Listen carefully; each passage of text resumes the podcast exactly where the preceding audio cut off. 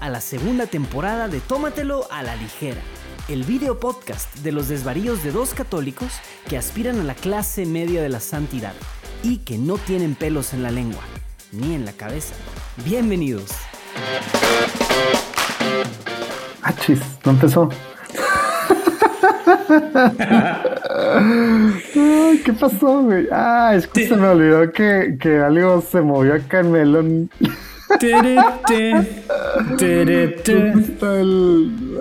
Bueno, hay que... Bienvenidos a la segunda temporada de. Tómatelo a la ligera. Así lo vamos a dejar. Estuvo chistoso que nos quedamos así los dos. ¿Cómo estás, Rafa? ¿Qué rollo? Ya, ya no voy a regresar. Bien, bien aquí, aquí, pues con gusto de, de verte otra vez, de estar con nuestros, con nuestra querida audiencia de Tómatelo a la ligera. La verdad es que, gracias a Dios, todo bien. Oye, este... Estoy... No pedí perdón la vez pasada y ahora otra vez. Aunque hace rato... ¿Pediste pruebas- permiso? No pediste perdón, pero pediste No, permiso. ni permiso, ni avisé, ni nada. Que la calidad de mi audio otra vez no va a estar buena. No sé qué hice ahorita. Ya no puedo y no tenemos tiempo. Si no grabamos ahorita, la próxima grabación va a ser como en un mes. Sí, Entonces, oye, alguien, es alguien me dijo de mi audio, me dijo, oye, tu audio se escucha raro. Yo no, lo- no, no recuerdo haberlo escuchado raro. Le Bueno, dije, pues es ¿será? que le dijiste que, ¿Se escucha? que, que grabas adentro de una de un, de Lo un que le dije baño. fue el eco. Le dije, hay, un- hay un eco muy grande por mi casa. Sí, literal. mi Parece depa. que estás en el baño grabando. Sí, tiene mucho eco, eso es. Si de repente, Parece que qué. pues, si de repente escuchan así que, que si oye un baño hay un excusado bajándose, es que ahí está grabando Rafa, está en el baño grabando. No, realmente no, pero sí entiendo que a veces escuchan cosas raras. No, Sobre sea, todo sí hay mucho eco. escucha o sea, porque es, un, el eco, sí. es un departamento pequeño, poco amueblado y eso aumenta los ecos. E- Eventualmente podríamos ponerle, no sé, muchos absorber ruidos en las esquinas. No sé qué tanto serviría eso. Pues algo, pero no crees que tanto. ah. Sí, tampoco creo que mucho. Y, y ese era el plan desde hace varios meses, ¿no? casi un año que te fuiste casi. Sí, luces y etcétera, etcétera, etcétera. etc, etc, etc. Qué mal. Oye, pero ya fuera broma, ya ves la luz, ¿no? Ya estás a nada de, de terminar tu segundo semestre de tu Sí. maestría en teología. Oye, la verdad es que cuando iba a empezar decía, ah, dos años. El, Voy a todos- extrañar mucho a mi mami. ¿Cómo le voy a Todos hacer? lo sabemos, todos lo sabemos que el tiempo realmente pasa volando, pero sí, estaba cayendo en cuenta dije ya, 50% prácticamente de, mi, de mis estudios está, ya está completado. O sea, wow, rapidísimo, rapidísimo el primer año. Entonces ya saben. Oye, Creo, que en todo, creo que todo este año de maestría hemos grabado cuatro o cinco episodios nada más de Tómatelo a la ligera. de que, oye, pero ya saben, entonces la, la club de fans féminas que nos escuchan desde St. Louis, Missouri, ya nada más les queda un año, ¿eh? Para conocer a Rafa, para invitarlo a, a un café, a una cerveza, a un algo, ¿eh? Un año. Señoritas de St. Louis, Missouri o de cualquier otro lugar. Kansas City, quieran- Kansas City también se puede ahí cerquita. Kansas, Kansas ah, no tan cerca Chicago o Ten- eh, ¿cómo se Alaska, llama? Nashville. Alaska, de cualquier lado, de la Nashville. India, de cualquier lado que escuchen, por favor. No, bueno, incluso, mira, te voy a decir de cualquier lugar, pero que crean que, que este es un tiempo propicio, o sea, que me ven vulnerable emocionalmente por, tan- por tantas tareas y por... bueno, pónganse las pilas, pónganse las pilas. Sí, sí te veo un poco más pelón de, de- de antes, de antes de que comentar. O sea, se nota que el ¿Sí estrés- el crees? Yo estrés creo que estoy, creo que estoy exacta- exactamente igual, pero bueno. Lo que sí, definitivamente tengo muchas más ojeras, definitivo. Oye, y pancita, me imagino. No, pancita no, fíjate, porque tengo un... Caminas. Como no tengo carro, no tengo carro, ajá, no, no soy tan...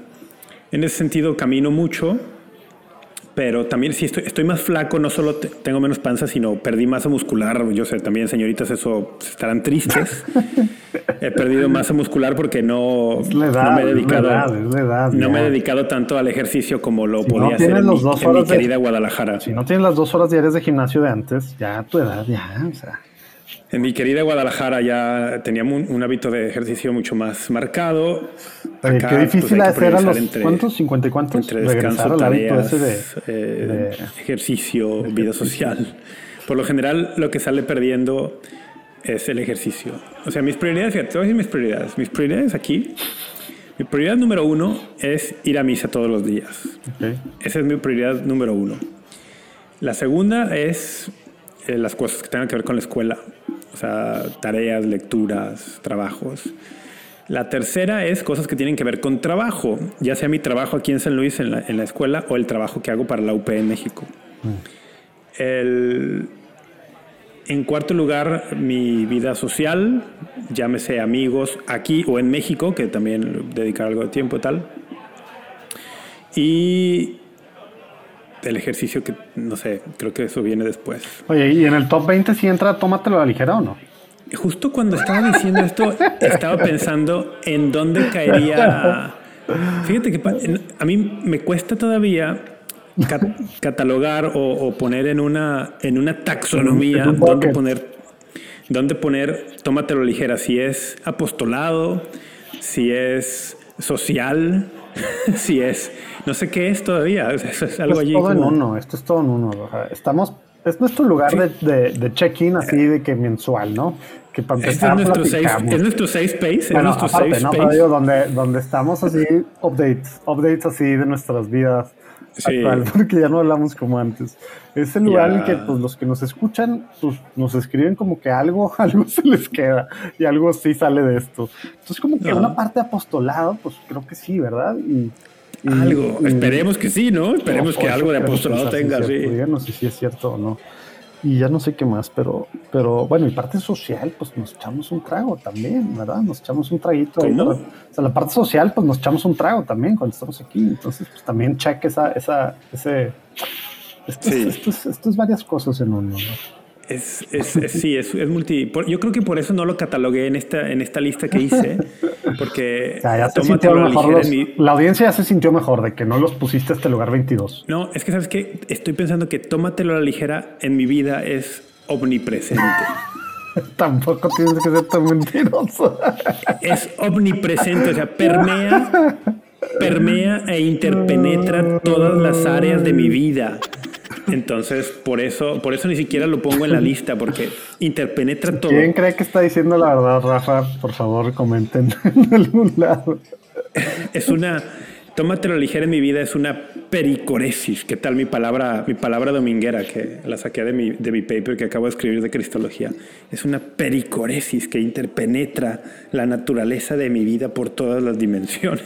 Ya, ya nos sentimos mejor de, de dónde estamos en tu vida, Rafa. Gracias por, Sí, eso, por, exactamente. por, por decirnos que somos la periconesis de que quién sabe qué La- son la peric. Fíjate, ese va a ser un piropo a la siguiente señorita a la que le, a la que le empiece a, a- a tirar la onda algo le a decir, eres, quiero, quiero que seas la pericoresis de mi vida. quiero que tu naturaleza y la mía se. No, no, iba a decir una palabra, se puede malinterpretar muy feo, no. estaría- sí, quién sabe. Lo dejaremos así. Lo bueno es que ya no tienen que correr a un lugar a, a buscar el tumbaburros, ya en su celular pudieran revisar si es un insulto o fue un piropo. Exactamente, exactamente. Oye, traes, tra- ya sé que estabas de que tu penúltimo paper y andas así ya en los últimos, en menos de una semana sales, eh, en dos semanas no vamos a grabar, en tres semanas no vamos a grabar, entonces el próximo literal va a ser en un mes y eso va a ser por mi culpa. Eh, pero ahorita traes algo ahí, entonces ya estás, traes algo ahí a la mano para ver, Ah, sí, para beber, claro, siempre. ¿qué traes? Always. Mira, hoy traigo una cerveza también de San Luis ¿Qué es? que se llama Grisedic Bros. o No sé cómo se pronuncia, Grisedic, Gris- Grisedic, no sé.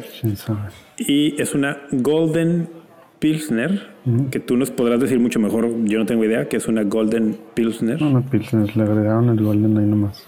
Y se supone que es una familia de es- tradición cervecera de ¿no? 300 años. 300 años de tradición cervecera. Nice. Oye, es el- la Pilsner es el estilo más, eh, digamos, más popular. Es la, la típica cerveza lager. Alemana, ¿no? Exacto. Sí, o sea, eso- la eso- mayoría de las comerciales, o sea, Miller, eh, Stella, lo que tú quieras, son Pilsner, ¿verdad? Yo, yo hasta ahí llego, o sea, como que es lo más típico de una, la cerveza, la lager alemana más típica es un, Y, es un y siempre por estilo lo mismo no quiere decir que sea algo fácil de que se le avienten las artesanales. No es, o sea, que te quede así crisp, fácil. ¿Cuál, cuál sería una Pilsner mexicana eh, conocida, como para darnos una idea?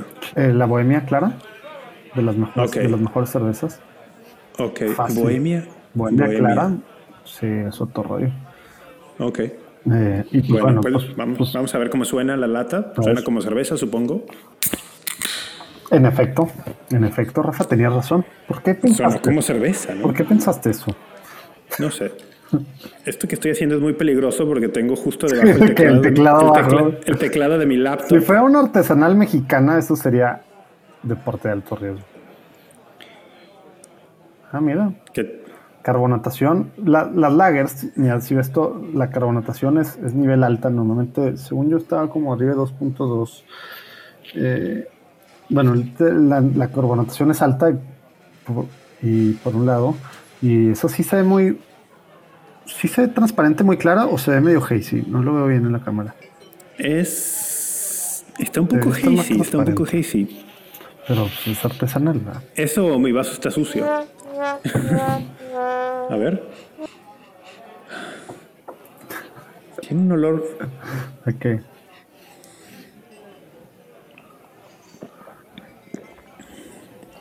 Es un poquito amarga. Ah, sí. Un poquito amarga, pero tiene. La, ¿Pero al principio la- o al final? ¿Cuando recién en boca o ya de No, aftertaste? al final, ya, ya que pasa. Un poco amarga en la lengua. Tiene buen trago, ¿eh? Tiene buen trago. La, la, la carbonatación es buena, no se siente, no, no incomoda. Oye, a ver, a ver si como es artesanal, a lo mejor sí dice. ¿Puedes calar en la, en la lata si dice los IBUs? Mm, mm, mm, deja ver. Por lo pronto, así visible, visible, no. No, no. No, solo los grados de alcohol, 4.8 grados de alcohol, pero IBUs no, no los trae. Ya. Traditional German style. No, no dice. No. Es que así. Slightly, slight, slight grassy aroma and hop Hop. bitterness, hop, hop bitterness from the sass hops Sí, SAS es, es la tradicional de. de in a dry finish. SAS es la tradicional de ya de. de, de- pues sí, alrededor de Múnich. Los, No, no trae los grados de alcohol. que son los, los campos de lúpulo por allá. El- ¿Tú qué vas a beber? ¿Qué vas a beber tú? Pues para variar, me acuerdo Luis Diego, cada vez que he hecho esto. Mezcal. Signum, Mezcal Signum, que fue su, fue su regalo de, uy, de Navidad. Y ya que yo no tengo aquí refri ni nada, y ahora no estoy, a veces que la semana pasada pues, estaba Texas ahí, tenía en la mano varias cervezas tejanas. Ah, un rato que Salud. Se me hace que el último mezcal que me eché en mi vida fue contigo, hace como no sé cuánto tiempo, pero Sí, salud. Digo, aquí grabando, ¿eh? salud. Ah. Oye, vamos a entrarle a los temas. Si te parece, traigo tres temas. Que. Tres temas que yo creo que vamos a alcanzar uno y medio. Entonces, A ver. pero el primero, bueno, te los van. a... Ah, oye, antes, antes, antes. ¿Qué, qué iba? Tenemos que invitar, bueno, ya no se va a hacer en Pascua, pero quien quiera participar, aunque sea en Pentecostés, en algún, algún happy hour pentecostal Ah, claro. o algo. Pentecostal. También vamos a invitar a un pastor pentecostal. Eh, invitar a alguien, digo, si quieren participar o algo, escríbanos a- acá abajo, apúntense, vamos a ver qué rollo. Y también Back to Basics, si hay gente que quiere ser parte de Back to Basics. No tenemos ni idea cuándo va a ser, cómo va a ser, dónde va a ser, si va a haber. va a pero no. pensamos que sí va a haber en verano. Vamos a intentar, entonces, pues ahí abajo apúntense, ¿no? ¿No? Digo, está medio en el aire nuestro futuro corto plazo, pero Sí. pero, pero bueno, ojalá que, ojalá que se apunten. Y también la próxima semana de lo que estamos grabando, 11 y 12 de mayo, es la semana del evangelizador digital que organiza Catholic Link, Mauricio Artieda. Neta, otro rollo, van a estar padrísimos los paneles, ahí abajo les voy a poner un link. Me invitaron a mí a participar en uno que voy a estar con Jesús Colina y con Carlos Luna, un experto en marketing eh, religioso, si es que eso es un tema en, en- de España. Y vamos a hablar de cómo empezar de cero a hacer una cosa, un apostolado, una, una empresa, un algo, una organización, algo así católico. Y, va, va y es gratis. Entonces ahí lo voy a poner ahí abajo. Pero, pero bueno, quería aprovechar para hacer el anuncio antes de entrar a los temas. Rusia y el Papa, uno. Dos, Word on Fire. Tres, el aborto en Estados Unidos. Uy, Jesús, temitas. Dale. ¿Qué temitas? Oye, no, nada más al- súper al corto. ¿ha- ha- ¿Has visto lo que ha pasado estos días de estos días súper recientes sobre todo estoy de esta grabación, estoy pensando ayer, antier, ayer, eh, el Papa y Rusia de la, de la entrevista, o a lo mejor fue hoy mismo, de la entrevista con Corriere de la Sera, ¿sabes de qué hablo? No. o sea, leí un titular, pero nada más. No, no he leído ningún artículo, no, no, no he escuchado nada. Así que llego a, llego a este tema sin conocimiento previo y sin prejuicio. Ya ves que tú, tú afirmabas en público y luego también en privado eh, conmigo de que ya ves, te dije que, que, que el Papa va a visitar Ucrania ah, bueno, a mí se me ocurría que, que, podría ser un gesto no, claro, era, No, ya sé, lo estoy poniendo muy así, pero sí, o sea, era una, una hipótesis, una idea o algo que tú dices que podía pasar, ¿no? Highly likely. Bueno, pues el Papa dice que no va a visitar Ucrania, pero dice que quiere visitar Rusia, que quiere sentarse enfrente de Putin. O Putin, mejor, ¿verdad? Sí, aunque sí sea. Pero sí, Putin. Eh, y, oye, y en esta entrevista que creo que se publicó hoy o ayer en la Corriere de la Sera, ya sabes que este es como que el periódico italiano al que, que como que según yo tiene más relación, el, ¿no? Le ha sacado varias entrevistas pues donde saca temas pues candentes, ¿no? Entra así en varios, varios temitas de, a detalle que se nota que está súper al día o sea, todos los días tiene ¿Está qué? pues está checking in en la relación, digo, en, el tema de, la guerra, de la invasión rusa. Está, estuvo súper involucrado en el tema este de Mariupol, de, de la industria esta, de la fábrica esta, para, para que hubiera, quiere, quiere corredores, es estado abogando por tema de los corredores humanitarios. Ya ves que el primer día de la guerra no habló, fue a la embajada rusa, ¿te acuerdas? En Roma. Ah, eso sí, sí me acuerdo. Y, acá dice, o sea, pude haber hablado. Fue, a ver al embajador ruso ante la Santa Sede, ¿no? Ajá, sí. sí. Que, que, él, que él explica, bueno, ¿fue el de la Santa Sede o fue el de Roma? Bueno, pues no sé. No sé, yo pensaría que fue el de la Santa Sede, sí. sí. Me imagino lo mismo. Pero, pero explica, puede haber marcado, ¿no? Quiero, o sea, ya ves que tú has dicho varias veces y hay gente que, que batallamos en creerte a veces de que no, el papá hizo esto por algo, ¿verdad? Y todo como que tratas de que no fue algo que de repente así nomás. Y acá explica de que eso era una señal para el mundo, ¿ah? O sea, pudo haberlo marcado y hacer algo privado. que no, güey.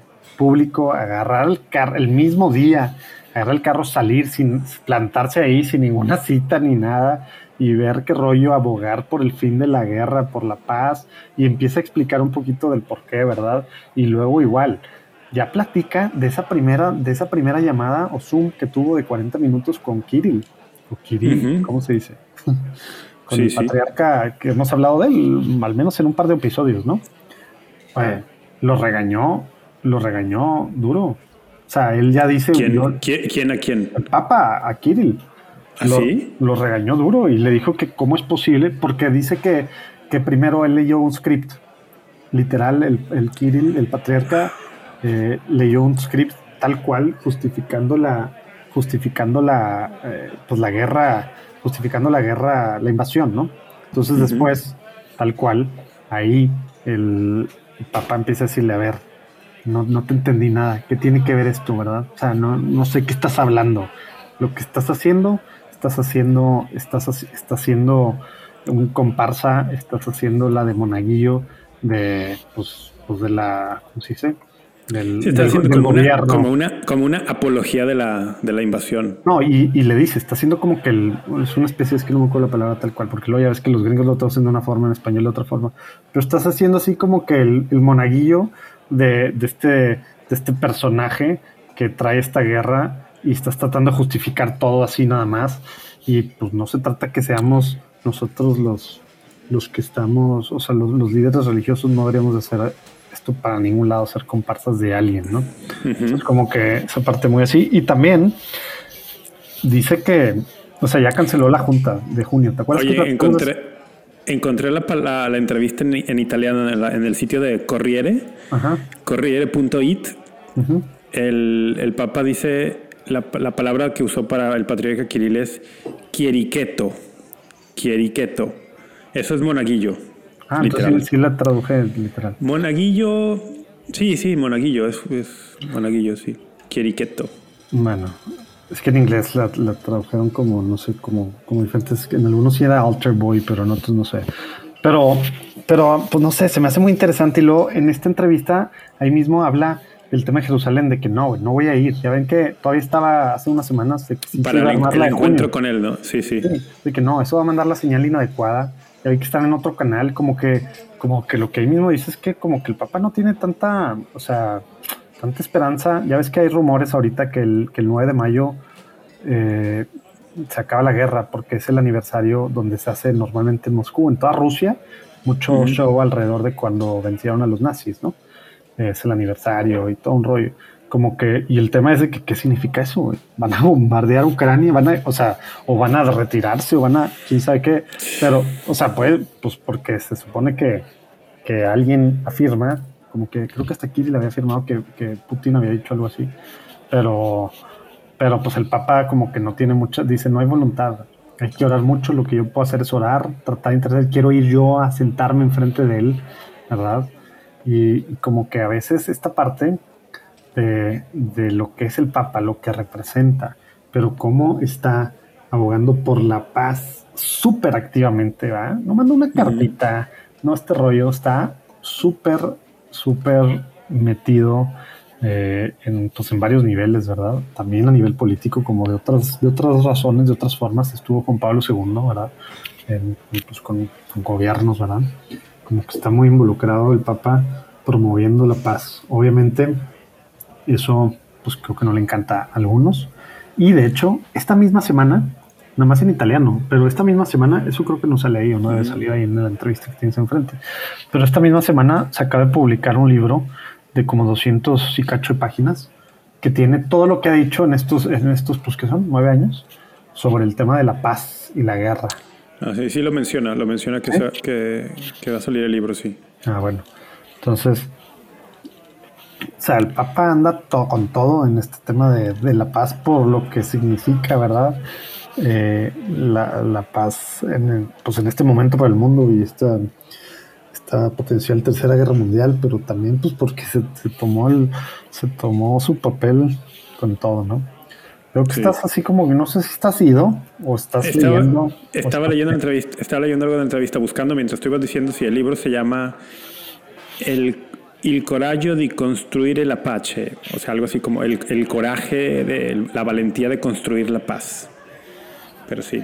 Sí, que es, algo activo y que es algo de, de, exacto, de valientes, no es algo de cobardes, ¿verdad? Es, entre que estaba leyendo eso y que te me, se me está cortando muchísimo tu, la comunicación contigo, entonces estoy siguiendo una cosa sí y otra cosa no. Pero bueno. Bueno, pues, ¿vas a comentar algo al respecto? Sí. sí no, next.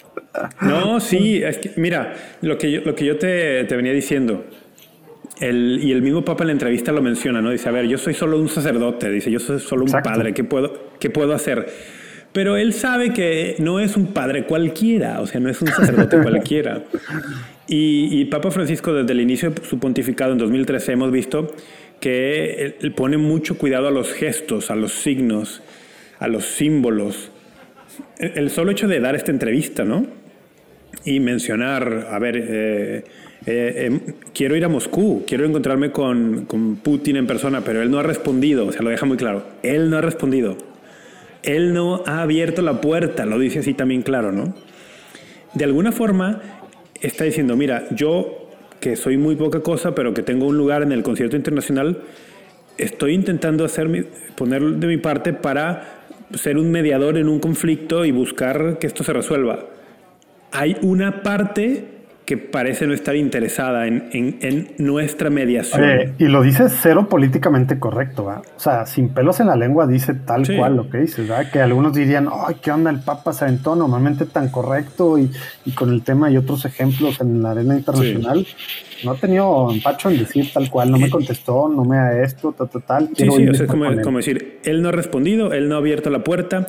El, hay, un, o sea, hay muchos temas que al Papa eh, le han preocupado en su pontificado. Uno de los que más le duele en el corazón es la guerra por el, el, el grandísimo sufrimiento que causa sobre todo a los más pobres, a los más marginados. cuando hay un sufrimiento, cuando hay una, una situación de guerra, quien, quien inmediatamente, inmediatamente y a largo plazo sufre más son siempre los más pobres y los más marginados. Y entonces el Papa, este tema realmente, los que seguimos, por ejemplo, sus cuentas de Twitter en distintos idiomas, ha puesto unos tweets. Nos estás presumiendo que lo sigues en, cuántos idiomas, Rafa? En, cuatro. bueno, es que tiene cuentas en muchísimos idiomas, solamente sigo en cuatro. Pero, y es el mismo contenido, o sea, no, no, está adaptado a cada idioma, es exactamente el mismo contenido. me contestaste. No esperabas que supiera, güey. No, o sea, pues, pensé que ibas a no contestarme, pero, No, o sea, es que está la cuenta en español, la cuenta en latín, la, cuenta, en inglés y la cuenta en francés. Bueno, anyway. Entonces, la cuestión es que le ha puesto unos tweets muy directos sobre el tema de la guerra, ¿no? el, el, Papa le interesa mandar un mensaje. Ahora, hay que preguntarnos, ¿quiere mandar mensajes a los líderes políticos? Sí, claro, de cierta forma. ¿Le interesa intervenir en el conflicto para poder mediar que esto termine? Sí.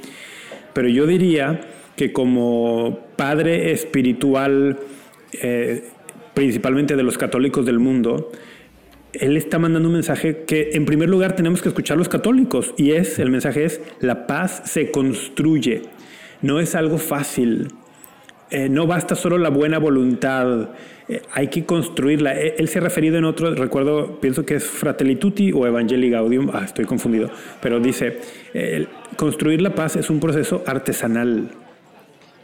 Entonces yo lo que creo que él quiere con todos estos gestos es que a ver si los católicos escuchamos y nos damos cuenta que empezando en nuestras propias vidas, en nuestros propios ámbitos de influencia, la paz se debe construir.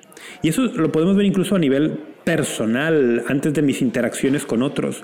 Si yo quiero, por ejemplo, tener paz interior, que es un concepto también que he escuchado mucho, paz interior, esa también se debe construir y también es algo artesanal. No basta nada más desearlo, cuando empezamos a entablar luego interacciones con otros, la paz se construye. ¿Y cómo se construye? Con, con acciones concretas. Eh, yo, yo creo que el Papa también está queriendo que los católicos nos demos cuenta de esto y por lo menos yo personalmente he estado en estos días como tratando de decir, oye, a ver, estas actitudes del Papa a mí a qué me invitan, ¿no? ¿Cómo puedo yo, empezando en mi vida, en mi persona, ser un artesano de la paz? Y, ¿Y eso por qué? Porque ya ves que luego con este tema de la guerra justa y que los Santo Tomás y tantos, como que algunos católicos se lo han tomado, pues, ¿qué onda con el Papa? Así, o sea, en, mil sentidos, pues ya ves, cualquier oportunidad es buena. Pero en este tema como que el rollo de la paz, peace and love y, y, habiendo tantos otros temas tan importantes y habiendo el tema de China, ¿verdad? Y que al revés hace un deal el Papa con, con el gobierno, que obviamente no fue el Papa tal cual, digo, fue el Vaticano tras de la Secretaría de Estado, pero, pero o sea, tal y allá tantas cosas que están pasando contra los derechos humanos, contra la libertad religiosa, la persecución, tal, y acá está entrando, o sea, ¿Qué, qué, qué crees tú? Y luego, pues ya ves, el tema de la paz, pues es medio controversial también a nivel, a nivel, o sea, pueden citar gente a, a Jesús diciendo que no ha venido a traer la paz, entonces como que sustentan diferentes cosas eh, y, y, pues bueno, ya sabes que puedes tú agarrar por un millón de lugares. Sí. Pero hablando precisamente del papel, y creo hay que, recordar. Por eso va a ser muy interesante leer este libro. Quiero saber tu take este libro. Hay que recordar que la, que en la doctrina social católica, el, bien común, el bien común tiene como requisito indispensable, o sea, la, primera condición para el bien común es la paz, la seguridad.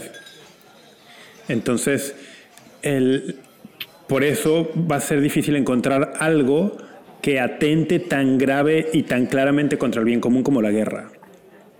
Entonces, o sea, antes de empezar, por ejemplo, oye, sí que hay persecución de, tal tema o que, sí, y no estamos diciendo que no sea importante, claro que es importante, pero estamos diciendo que el tema, para poder empezar a hablar de construir otras cosas y de tener respeto por esto y por aquello y mejores condiciones para estos grupos, etcétera, todo eso es imposible si no hay seguridad básica, si no hay paz. Eh, entonces, eh, la guerra es, es uno de estos males que afectan a todas las dimensiones de una sociedad porque afecta, atenta directamente contra el bien común. Entonces, por eso es tan central en el pensamiento de Francisco, porque es central en el pensamiento de la doctrina social católica. Pues sí, estos temas de repente, cuando se habla de la doctrina social de la iglesia, como que, como que es bien fácil que para, pues para sobre todo un segmento a lo mejor ahí de, de católicos como que está pues digamos que no registre eso y que pues no sea tan relevante, ¿verdad? Y que no los veamos a lo mejor como tema evangélico, o sea, que no veamos las raíces de eso, ¿no? Que, al final, pues tocas decir, afecta todo la guerra. Y, y, estamos, o sea, las obras de misericordia, luego cuando hay guerra, o sea, pues qué, va Al hambriento, al sediento, al, al indefenso, al, al, huérfano, a la viuda, o sea, eh, todas las tragedias que trae, eh, que trae una guerra, ¿verdad? Y más acá, que pues bueno, pues básicamente el tema de, quién, quién va a terminar la guerra, pues no va a ser Ucrania, ¿verdad? tal cual es, es Putin, Putin. Este, este, está totalmente en manos de Rusia, exactamente. Exacto, pero, pero bueno, vamos a ver qué, a ver qué pasa el 9 de mayo, uno, y a ver, a ver si sí le responde. Estaría interesante saber después de esta entrevista, a ver qué hace Kirill ¿verdad? Porque luego como que pues tenía, estaban teniendo buena relación, y, pero al mismo tiempo el Papa tiene buena relación con el patriarca de Constantinopla, ¿verdad? Y con las diferentes otras iglesias ortodoxas que pues últimamente se han estado separando precisamente por la guerra, ¿verdad? Eh, por cómo ha hecho esta apología de la guerra eh, pues el patriarca Kirill. Y estaría interesante ver qué pasa por ese lado y obviamente por la parte política, pero por la parte política religiosa y de ecumenismo y de unidad de, pues, de los cristianos, a ver cómo, cómo va siguiendo, cómo va siguiendo con, con esto ya después de que salió. A ver cómo va siguiendo esto, esto que acaba de salir a, colación de cómo le dijo. No creo que le vaya a caer muy en gracia, ¿no? A Kirill. o sea, no, le dijo. Cómo, lo habló? No le dijo que era el monaguillo. Le dijo: el patriarca no puede ser el monaguillo del gobierno. o sea, sí le dijo, pues. O sea, sí le dijo, pero no le dijo qué era. Le dijo, no puede ser esto. O sea, como, como diciendo, cuida de, que no, de que no caigas en eso, ¿no? Sí. Tema One on Fire, tratando de superdecir lo que sabemos hasta el momento, pero luego hablar de temas puntuales que como iglesia creo que es importante hablar. De repente en otras situaciones, medio tú y yo hemos hablado de temas pseudo relacionados o o en las periferias de alguno de estos temas, ¿no? Y creo que en algunos casos tenemos punto de vista similar y en otros un tanto diferente. Vamos a ver acá que World on Fire, el fin de semana de pasado, que se acaba de grabar, que fue el, fin de semana del, del, domingo, fue el primero de mayo, el 2022, para quienes estén escuchando esto en 2057.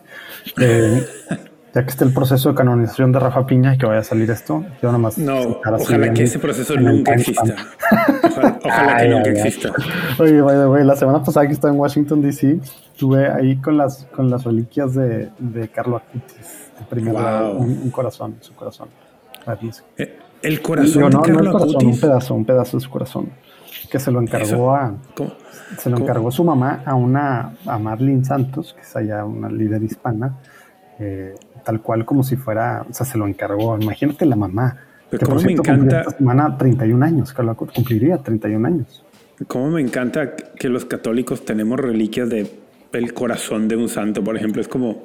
Oye, pero ahorita todavía dices, bueno, pues, o sea, tuvo leucemia, todo el rollo. Hombre, con eso. Imagínate antes, cuando se moría, y de que sí, yo me quedé con el dedo. Imagínate antes cómo se peleaban y desbarataban literal el cuerpo. Sí. ahorita estuve en el hospital y pues bueno, la autopsia después, como que quiere uno pensar que era un poquito, está un poquito más civilizado este tema de las reliquias de primer grado, ¿no? Antes. Eso, queremos pensar.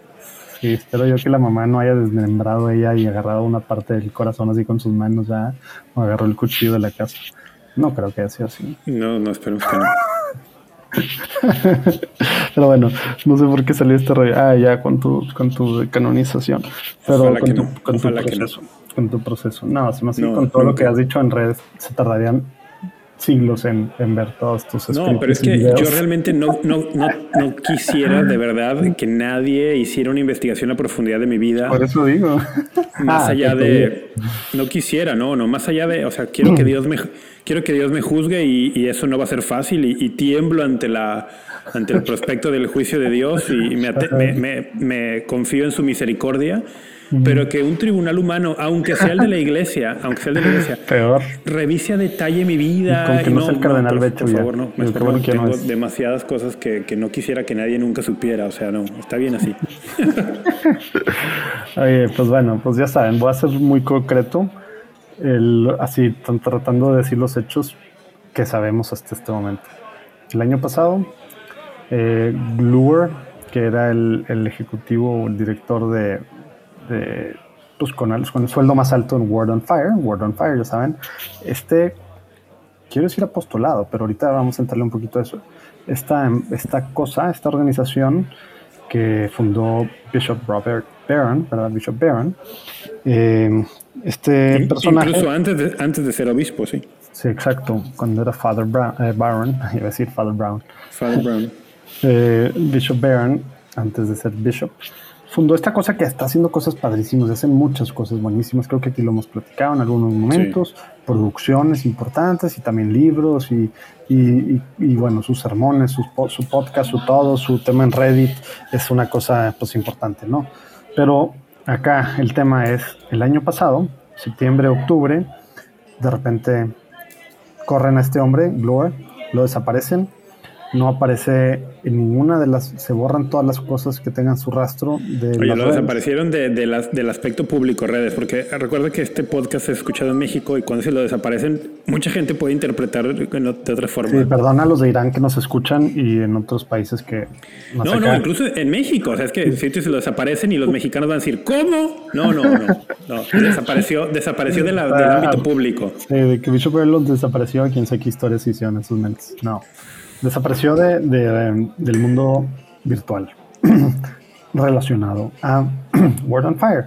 Entonces, el fin de semana, un amigo tuyo, amigo nuestro, pero amigo empieza a hacer cosas en redes sociales, empieza a hacer estas preguntas, ¿no? Total, después sale una investigación publicada, no por él, por alguien más, ¿verdad? Eh, que, que, cita varios, pues digamos, testimonios y hasta obtiene un transcript tal cual de una junta que, que, pasó septiembre-octubre del año pasado y, y, con algo de contexto de la historia.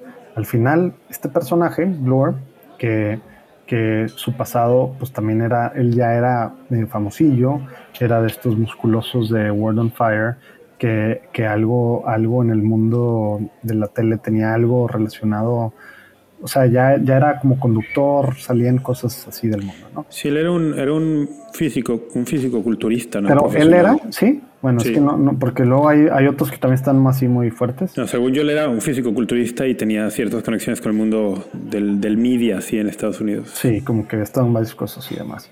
Entonces, el tema es, hubo acusación de, de cosas inapropiadas sexuales, ¿verdad? Y y tal. Esa fue, la, esa fue la historia. Primero, ya han estado saliendo ya más, más cosas apenas estos días, porque esto acaba de pasar.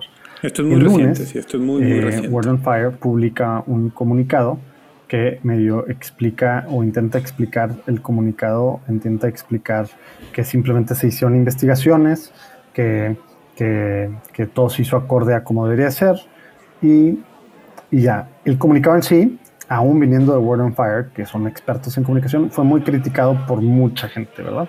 Por mucha gente, porque dicen que no ven nada a las víctimas, etcétera, etcétera. Han salido otros testimonios estos días de ex empleados que obviamente están, que, dicen, no, o sea, sí, el ambiente de trabajo es tóxico, el tema de que no se puede hablar. Entonces han sacado muchos, y obviamente todos estos pues son testimonios, ¿verdad? Dime si diretes, cada quien, a ver qué pasa. El tema acá que, que, yo quiero poner en la mesa para platicar es que es bien fácil ver algo que nos pasa a todo mundo, ¿no? Pero a los católicos nos pasa demasiado. ¿Estás a favor o en contra? ¿Verdad? Es bien difícil poder ver un hecho aislado y buscar la verdad. Entonces tienes a esta gente que bueno, pues creo que los dos somos fans de muchas de las cosas de World on Fire, sino es que de todo lo que han hecho así eh, públicamente, y Bishop Barron, etcétera.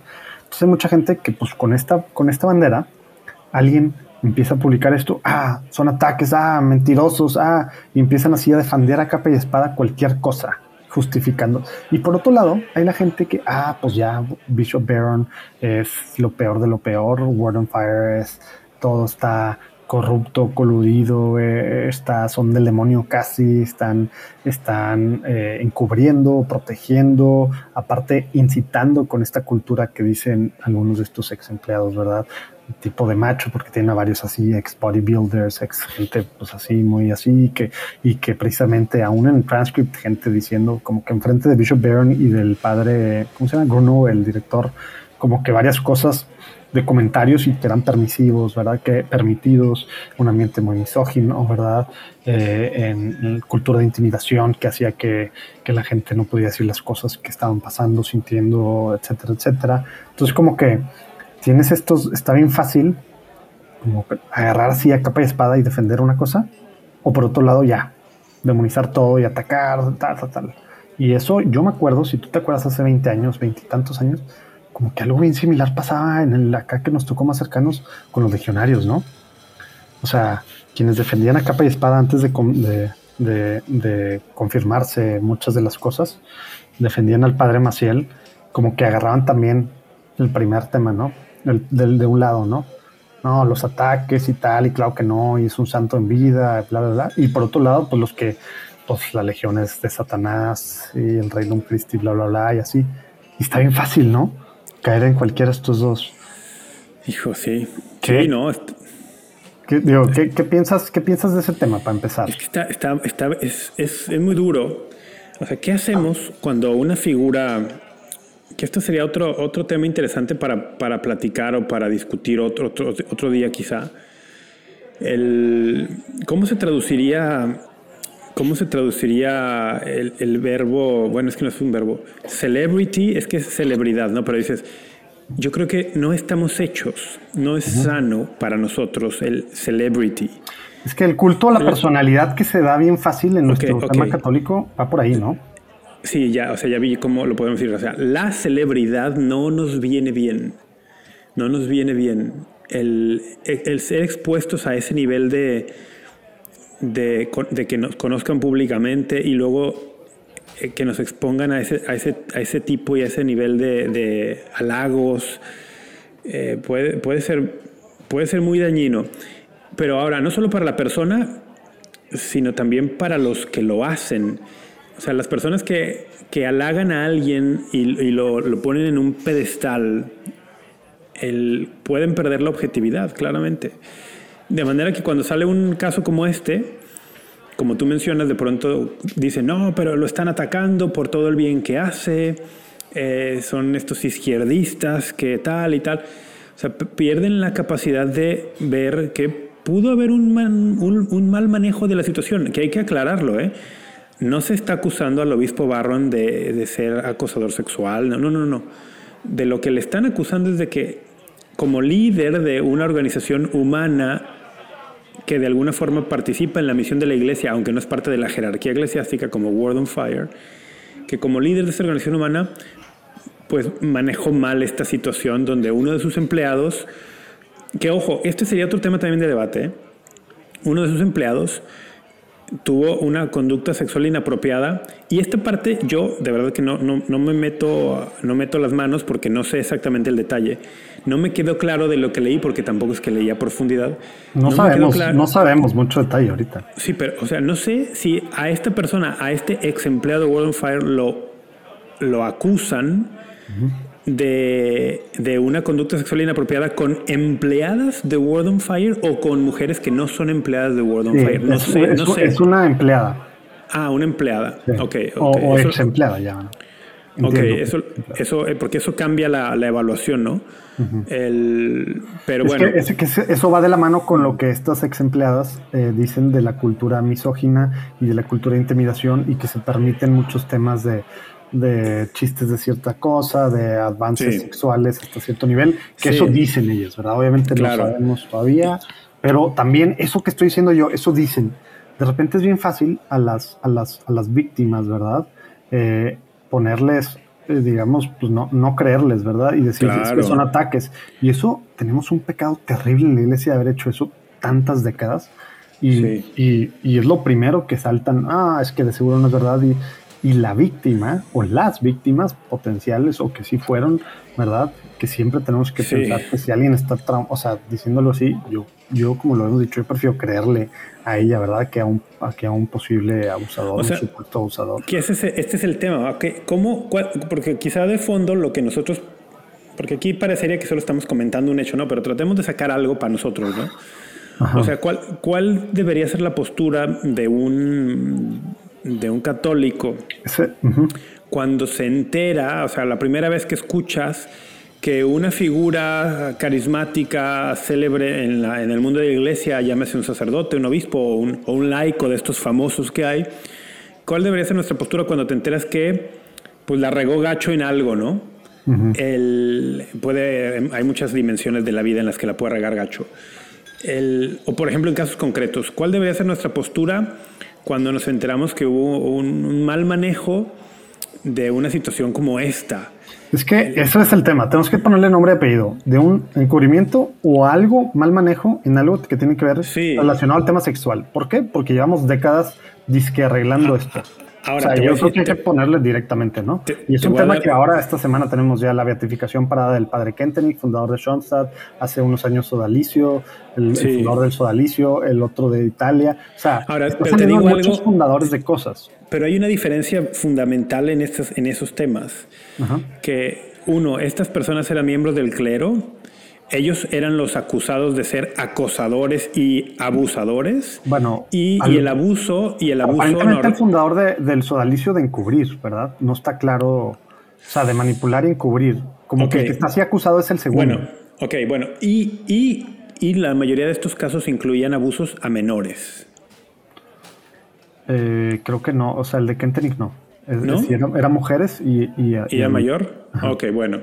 Pero, pero, pero X, es que sí, ya sé a dónde vas. No, pero es que, si es, pues si es delito o no, ¿verdad? Es que sí, sí, exacto, hace una diferencia. Pero, pero, pero, pero, mira, ¿qué tal si ahorita tú acabas de decir algo súper clave? No está en el tema eclesial. Y este es un rollo. Ahorita estamos a un mes de que, de que esta eh, vacatio, ya no cómo se dice, ya no soy abogado, ya, ya dejé de ser abogado. Eh, eh, esta prueba de voz, voz Steve Lux Mundi que, se publicó hace tres años, que le entra justo cuando estaba en la cúspide, digamos, con McCarrick y los padres chilenos, que todos los obispos renunciaron al mismo tiempo, ¿te acuerdas? Eh, etcétera, etcétera, en medio de todos los eh, escándalos. Eh, la parte de este tema que tú dices, no es uno, no es un ente, World on Fire, no es un ente regido por el Código de Derecho Canónico, no es una cosa eh, porque así se también, o sea, no es una, una, persona moral a nivel canónico, ¿verdad? No es un apostolado, o sea, no es algo, ¿verdad? A nivel canónico. El tema es que precisamente en este siglo, eh, y, eso pues ya va a ser una cosa, ya es una cosa muy normal, precisamente, eh, pues tenemos, eso va a estar pasando más seguido, porque pues el fundador resulta que es obispo, entonces claro que está embarrada la resulta que, al no ser una cosa canónica, Word on Fire, Word on Fire es una non-profit que está constituida en Illinois, en el estado de Illinois, donde está Chicago, ¿verdad? El, estado de Illinois.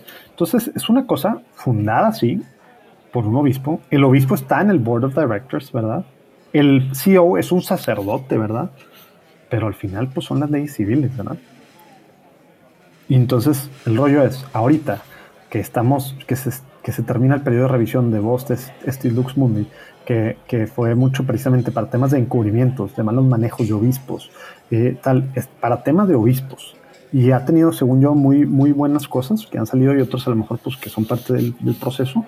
Eh, tenemos que entrarle estos rollos. O sea, el canon 287, 6, algo así, está muy claro que, que no se le puede entrar a negocios, no le pueden entrar a negocios.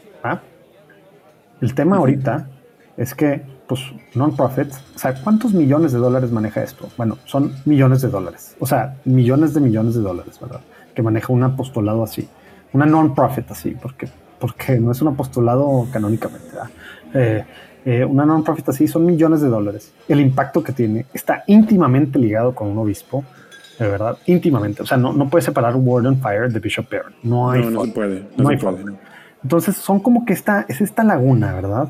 De a ver, entonces, se debería del 280 y algo extender a, clérigos, ¿verdad? Para, para cualquier cosa así del mundo, pues limitas. Pero por otro lado dices, no, o sea, el Papa que le está entrando muchos temas de reforma y poner orden y tal, pues a lo mejor sí, precisamente tomando que esto que Bishop Barron puede pasar con cualquier o sea, puede pasar con tantos sacerdotes que empiezan cosas que luego son obispos o que los empiezan ya siendo obispos y pues ahí sí tienen mangancha para hacer lo que sean y no aplican todas las, todas las cosas que aplicarían si eso mismo fuera un apostolado canónicamente, ¿verdad? ¿Cachas? O si algo así pasara en su diócesis, en el departamento de comunicaciones, ¿verdad? O sea, ¿cuál es la diferencia a ojos del mundo? ¿Cachas? ¿Sí me entienden mi punto? Sí, sí, sí. No, y, la de internet todo está mezclado hoy en día. Ese es el tema, ese es el tema que, que, por eso yo decía con el tema de la celebridad, ¿no? O sea, el tema celebridad te hace que tu, tu presencia trascienda tu ámbito natural de influencia y, y, llegue a rincones donde nunca te imaginarías que llega y que a lo mejor tú ni quisieras que llega y de pronto te convertiste en, en una persona pública eh, de una manera que tiene implicaciones más allá de las que tú deseas y más allá de las que puedes controlar. O sea, convertirte en personalidad pública, en una celebridad pública, yo lo, lo pienso como, como, un como un medicamento. O sea, tú, tú, tomas una pastilla cuando tienes gripa, eh, esperando que tenga un efecto particular en ti contra la gripa, pero ese medicamento va a tener otros 10 efectos que tú, que, que tú, ni sabes cuáles van a ser. Y, van, y, va, y va a ir más allá de, de tus vías respiratorias. El tema de celebridad, cuando tú estás, eh, lo mezclas con apostolado, pues tu esperanza es que tu apostolado haga algún bien, eh, concretamente no sé si tú haces apologética, si tú haces teología del cuerpo, si tú haces, eh, no sé, lo que, lo que sea que hace tu apostolado, ¿no? Tú, piensas en un bien particular que crees que puede lograr, pero una vez que la celebridad te alcanza, eh, tu apostolado va a tener otros 10 o 20 efectos más allá de lo que tú pensabas, no necesariamente buenos, y que te expone a ti y a muchas otras personas, expones el nombre de la iglesia a, muchas cosas que, que no sé si necesariamente son buenas. Pero bueno, eso, eso es por un lado. Pues eso es el side effect, es el byproduct, ¿verdad? Pues ni modo de no hacer cosas porque pues, pueden pasar. No, no, es, que ese es el tema. O sea, ni modo de no hacer cosas, sí. Esto es, tenemos que hacer cosas. Pero no sé si tenemos que hacer cosas que nos lleven a la celebridad. Ah, ya. Al ¿Tú crees que Bishop Barron está buscando ser celebridad? No, no, no, no.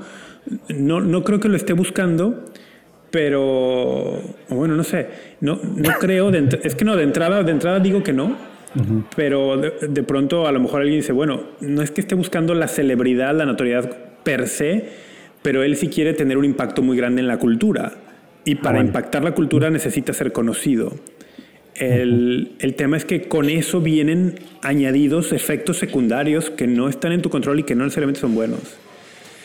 El, pero independientemente de eso, está la cuestión esta de que evidentemente, aunque, aunque no sea una situación igual, o sea, no estamos hablando de un sacerdote que es subordinado del obispo Robert Barron, no, no, no. Pero sí hay una cierta analogía. No, sí está subordinado a nivel, a nivel civil, ¿verdad? Sí, pero no es un sacerdote, o sea, lo que voy, es, no es el mismo caso, no ah, estamos hablando de lo, mismo, no, es lo mismo que lo que ha sucedido trágicamente al interior de la iglesia, pero sí es una situación análoga. Okay, guardando todas las distancias que las analogías tienen que guardar. o cualquiera en una diócesis pues, puede ser un laico, ¿verdad? Y sería algo similar. Pero, sí, por eso digo que es análogo, porque aquello seguías, en el caso que, que planteas, tú seguirías siendo dentro de una estructura eclesiástica. El Word on Fire no lo es. Pero sí hay una cierta analogía, y lo que la gente, lo que ha molestado a muchos es justo esto, ¿no? Como un obispo de la iglesia, que además ha tomado postura pública y vocalmente, vocalmente, se ha involucrado en el tema de los abusos, escribió un, un librito. Letter to a eh, Suffering Church, que a mucha gente, muchas víctimas lo criticaron terriblemente por el lenguaje y cómo no les da un lugar a las víctimas. exactamente, entonces un, un, obispo que se ha involucrado en este tema y que, y que quiere ser una voz eh, como para decirle a los católicos del mundo, hey, miren, sí, los abusos fueron algo terrible, tenemos que cambiar mucho, pero no dejes la iglesia tal, como luego, en una situación análoga, cuando le toca manejar una situación con muchas disimilitudes, pero que aún así alguna similitud hay, es lo que es una analogía, ¿no? Algo que tiene alguna similitud, aunque tiene muchas más disimilitudes. ¿Cómo, le, cómo maneja una, una, cosa así en una organización en la que él tiene mucho impacto y, su manejo dejó muchísimo que desear, ¿no? El, lo, que yo leo, ¿Tú piensas eso o tú estás diciendo que eso dicen ellos? No, yo, yo creo, yo no pienso eso. Yo pienso que eso ah. es lo que a muchas personas eh, les ha decepcionado y les ha enojado. Porque incluso yo, el tono que leo en muchas personas de estos críticos es como decir, Barron es un hipócrita.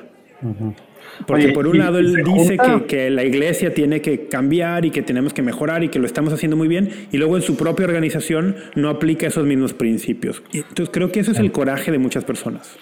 Sí, como que la falta de, la aparente falta de coherencia o aparente hipocresía es lo que hace que se enojen, pero, pero aparte luego pues le buscan y le buscan y dicen, ah, justo cuando estaba pasando esto, hace su carta ah, contra las murmuraciones y los chismes en lugares de trabajo y publica y es de que, ah, y acá, y luego se ve el transcript, como empieza a decir que muchos eran chismes, como el manejo tal, el, el tema de, de, que pues está claro que, que, el proceso estaba, el proceso interno, contrataron unos abogados, estaban viendo el tema y luego lo que, lo que aparentemente está comprobado que, que pasó es que se supone que la board iba a tomar una decisión ¿verdad? Pero quien, eh, quien era, eh, quien había sido la otra parte, la, empleada, puso en social media. La víctima, la víctima. Sí, pero es que lo resulta que no era la víctima, que alguien más. Pero Bishop Brown pensó eso, ah. y eso está en los transcripts y así, como que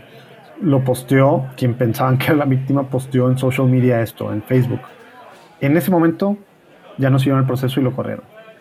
Sí, o sea, y eso da la impresión. eso da impresión de quién sabe qué manejos y cosas y cultura. Eso da la impresión de que no les importaba realmente la verdad y no les importaba realmente la víctima, sino que quisieron salvar la apariencia pública, que, que es justo de lo que se le acusa a la iglesia institucional, sobre todo en Estados Unidos, con el caso de los abusos a menores, que nunca buscó el bien de las víctimas y protegerlas y, castigar a los culpables, sino que primero se preocuparon los obispos por salvar las apariencias.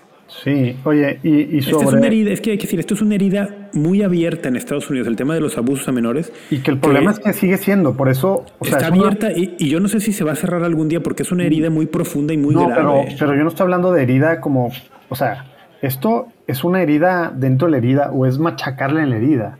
Sí, sí, porque aparentemente, aparentemente no es echarle sal a la herida, es hacer otra herida o hacerla más grande, porque aparentemente hace 21 años, no 20 años, fue el Dallas Charter, ¿verdad?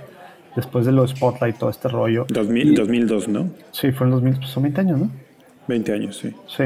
y ahí fue donde Uncle Teddy, ¿verdad? McCarrick, el infame McCarrick, ahí mismo él, sí, que nos importan los niños y tal, y muy famosas frases salieron de ahí de él. Eh, y luego pasa lo de, o sea, sale eso, luego salen otros abusos, y luego sale otro encubrimiento, y luego mal, otro mal manejo, y luego otro mal manejo, y luego otro mal manejo, y así hemos llevado, y luego hace dos años, hace tres años, todo el tema de McCarrick y otro, y cómo estaba así, y luego lo que platicamos de, la, de, de pues aún luego el encargado del tema de USCB dentro de la protección para menores y tal, que platicamos un poquito de él y de Grinder y demás, y lo, ah, está todo así. Y luego esto es de que, que, estamos aprendiendo de cómo estamos manejando las cosas como iglesia. Aparentemente no estamos aprendiendo nada y eso es parte del enojo. pero, pero, pero por eso, o sea, a ver, vamos a separar dos temas, ¿no? Uno, lo que tú dices, tema de que a veces pareciera que la imagen importa más el tema de relaciones públicas. ¿Cómo se liga eso de que sí nos debe importar como iglesia la parte del escándalo, del testimonio y que debemos de ver e investigar, ven? ¿Cómo se liga eso con, o cómo se contrasta eso con, con la, una, la justicia, eh, la, pues, buscar la, la verdad, eh, poner luz sobre, sobre cosas, transparencia, etcétera? O sea, ¿cómo, cómo, cómo, contra, ¿cómo van o no van contrapuestas? Porque yo creo que que la cosa es que se, se agarra a un extremo, ¿verdad? De que no, es que estas cosas, se lava- la, la ropa sucia se lava en casa, ¿verdad? No, primero tal, o no, pues mejor proteger y nos arreglamos y ya, y así ya no hay escándalo para la iglesia. Que luego ese es el escándalo, ¿verdad? El manejo y la opacidad y el esconder las cosas y hacerlo en oscurito y tal, tal, tal. Versus una realidad que, pues claro, tenemos que importar nuestra madre iglesia, nos tiene que importar cosas, nos, nos tiene que importar en, en estos otros sentidos. ¿Piensas tú que se están contrastando de una forma muy extraña como precisamente a la luz de lo que dijiste, ¿no? De las heridas. Sí, sí, o sea, realmente el, el orden, el orden tiene que estar muy claro cuando hay una acusación de algo así de grave. Y el orden es, la persona siempre es primero, porque la persona tiene una dignidad que la, La persona estás hablando de la víctima slash Sí, sí. el acusador. Estoy hablando de las personas y víctimas acusadoras, pero en primer lugar la víctima. Sí. No, bueno, es que la víctima es quien acusa, ¿no? Normalmente. Sí. Ah, ok, claro, tiene razón. Bueno, sí, la víctima. Es que, es que creo que hay diferencia en lenguaje. Si dices víctima, yo entiendo que de entrada estás, estás diciendo, esta persona le creo.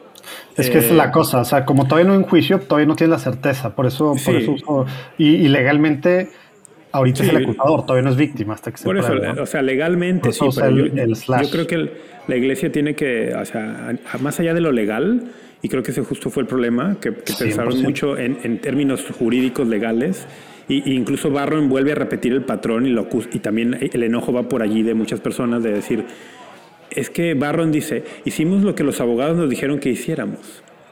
Y dices, ok, sí, pero como pastor católico tienes que ir más allá de eso.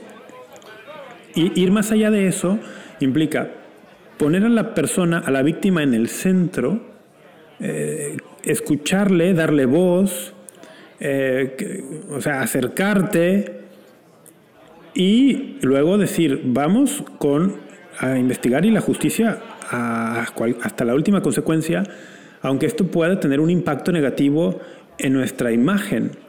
A ver, eso, te voy a preguntar sobre eso, porque, porque aquí siento que vas por un lado que o estás cambiando tu postura de hace como un año y medio, dos años que grabamos algo, o matizándola, o te estoy entendiendo mal. Eso de, de la imagen, eh, digamos, este tema, entonces, si estás, si, si te está importando la víctima, y, apar- y aparte hay un tema de que eres un, pues como tú dices, una celebridad, World on Fire está, es una cosa eh, que está todo el tiempo produciendo, comunicando, haciendo cosas. Eh, ¿Transparentas? ¿Lo dices desde el principio, sí o no, que hay una acusación en contra de este personaje? Y, y abres buscando si hay otras víctimas, algo así, o qué piensas? En una empresa, no, eh, porque es un caso, en mi opinión, no exactamente lo mismo en una diócesis, pero en una empresa, como este es el caso actual, yo inmediatamente, inmediatamente separo a la persona. el- Ah, o sea, no hay beneficio de la duda, no hay no, un no, proceso no, no, no dije lo, proceso. no, no dije lo despido, digo lo Por eso, ¿qué, separo. qué- qué quiere decir eso? Separarlo no es despedirlo, es como... No, por eso quiero te, saber Te, separo, es decir, eso. dejas de venir a trabajar, el- dejas de cumplir funciones aquí. O sea, unas vamos- vacaciones pagadas. Bueno, pero, pero vacaciones que pueden terminar, según lo que la investigación determine, en tu despido y en una acusación judicial. Sí, pero, pero en el O sea, Inter son unas vacaciones pagadas, ¿no? Bueno, si quieres ponerlo así, sí, pero o sea, no, yo no, entender con. No, pues al final Porque eso es- es. No tienes sí. responsabilidad alguna, no te vas a meter nada, pero te estoy pagando. Sí, pero lo separas, ¿por qué? Porque potencial, o sea, hay una acusación en tu, una acusación en tu contra que Le te quitas, convierte. le quitas, le quitas, dices no lo corres, pero por ejemplo, en este caso, si era director de operaciones, le quitas, quitas. título, si tiene Sí. poderes legales, lo quitas, todo. todo, todo. sí, todo. sí, lo, lo separas totalmente porque esta persona está acusada de un, de un daño y potencialmente puede seguir dañando a otros. Claro. No, Entonces, o sea, yo estoy 100% de acuerdo con. con- con- Entonces, con por, por el bien de las personas con las que este individuo interactúa, te separo porque si realmente se confirma la acusación, tú eres un peligro para los demás. Entonces, yo quiero proteger Oye, a los demás. Y no harías lo mismo, ac- aclara eso de que este es una organización civil. No harías lo mismo entonces si fuera, ¿qué harías? ¿Qué harías si fue, si esto sí fue un apostolado? O sea, una, una, un ente. No, no, esta primera, la primera parte me parece que es la misma. O sea, si un ah, sacerdote, yo soy el obispo. Dijiste eso, nomás quería ver cuál sería la diferencia. No, en la primera parte del proceso es la misma. O sea, si alguien, si yo soy el obispo y llega a mi escritorio una acusación contra un sacerdote, inmediatamente, o sea, inmediatamente llamo. No, inmediatamente yo, como obispo, es que es un tema al que no. Bueno, inmediatamente llamo a la víctima con su familia y con sus abogados. Yo como obispo me reúno con ellos primero, escucho su versión, escucho la versión de la víctima y de sus abogados. Y si me parece que es creíble 1%, 1% creíble, separo al sacerdote mientras hacemos la investigación. Nunca hablas con el sacerdote. Ah, no, no, sí, sí, pero, pero hablo, o sea, lo mando a llamar para decirle, padre, te voy a separar porque vamos a abrir un proceso. pero inmediatamente lo separo. Porque si hay 1% de probabilidad de que sea creíble la acusación, este sacerdote es un peligro para la comunidad. Claro. Entonces, pero también tiene que haber un debido proceso. Pero entonces, yo creo que el derecho canónico prevé que puedas separar a la persona, que no es lo mismo que quitarle, que correrlo, que reducirlo al estado laical, que no, no. No, eso, no, eso ya son penas. Eso son penas. O sea, Esto no es ninguna pena. Este es un tema de por mientras. Lo que te separo porque vamos a empezar una, una investigación. Yo estoy 100% en el mismo canal y, desde el día, pero bueno, pero regresando al tema... ¿Y el tema de, lo, haces público o no? ¿En una diócesis o en una... no, en, este caso, en este caso, una cosa que, que, que eres tú el obispo, tienes gente que confía en ti, que sigue este rollo. Lo haces público pensando sobre todo en dos, dos cosas. Uno, lo que tú, tu ejemplo, en, las, en, en, que están, si es verdad, estás poniendo en riesgo a más personas. Pero dos, también pensando en otras potenciales víctimas pasadas y a empezar pensando en buscar la verdad, eh, dar, dar luz, ¿verdad? Eh, y brindar, o sea, el tema de justicia, buscar justicia. Eh, ¿Haces público algo así o no? Sí. Sí, con todo lo ah. que con todo lo que sabemos. Me hace que, Rafa estaría muy en contra del Rafa de hace un año y medio, güey. No, pero es que el año y medio era, el, año y medio era otro tema. No, ya hace sé, pero, pero, hace, año y medio era el tema de tú como agencia, como agencia de noticias católicas, ¿cuál tendría que ser tu postura ante estas cosas? No, por eso, pero, pero si piensas esto, si piensas esto y eres un medio y estás viendo que el obispo está ocultando, encubriendo tal, no tienes entonces, o sea, ¿no lo harías? No, es que es otro, para mí es distinto. Como agencia de pues noticias.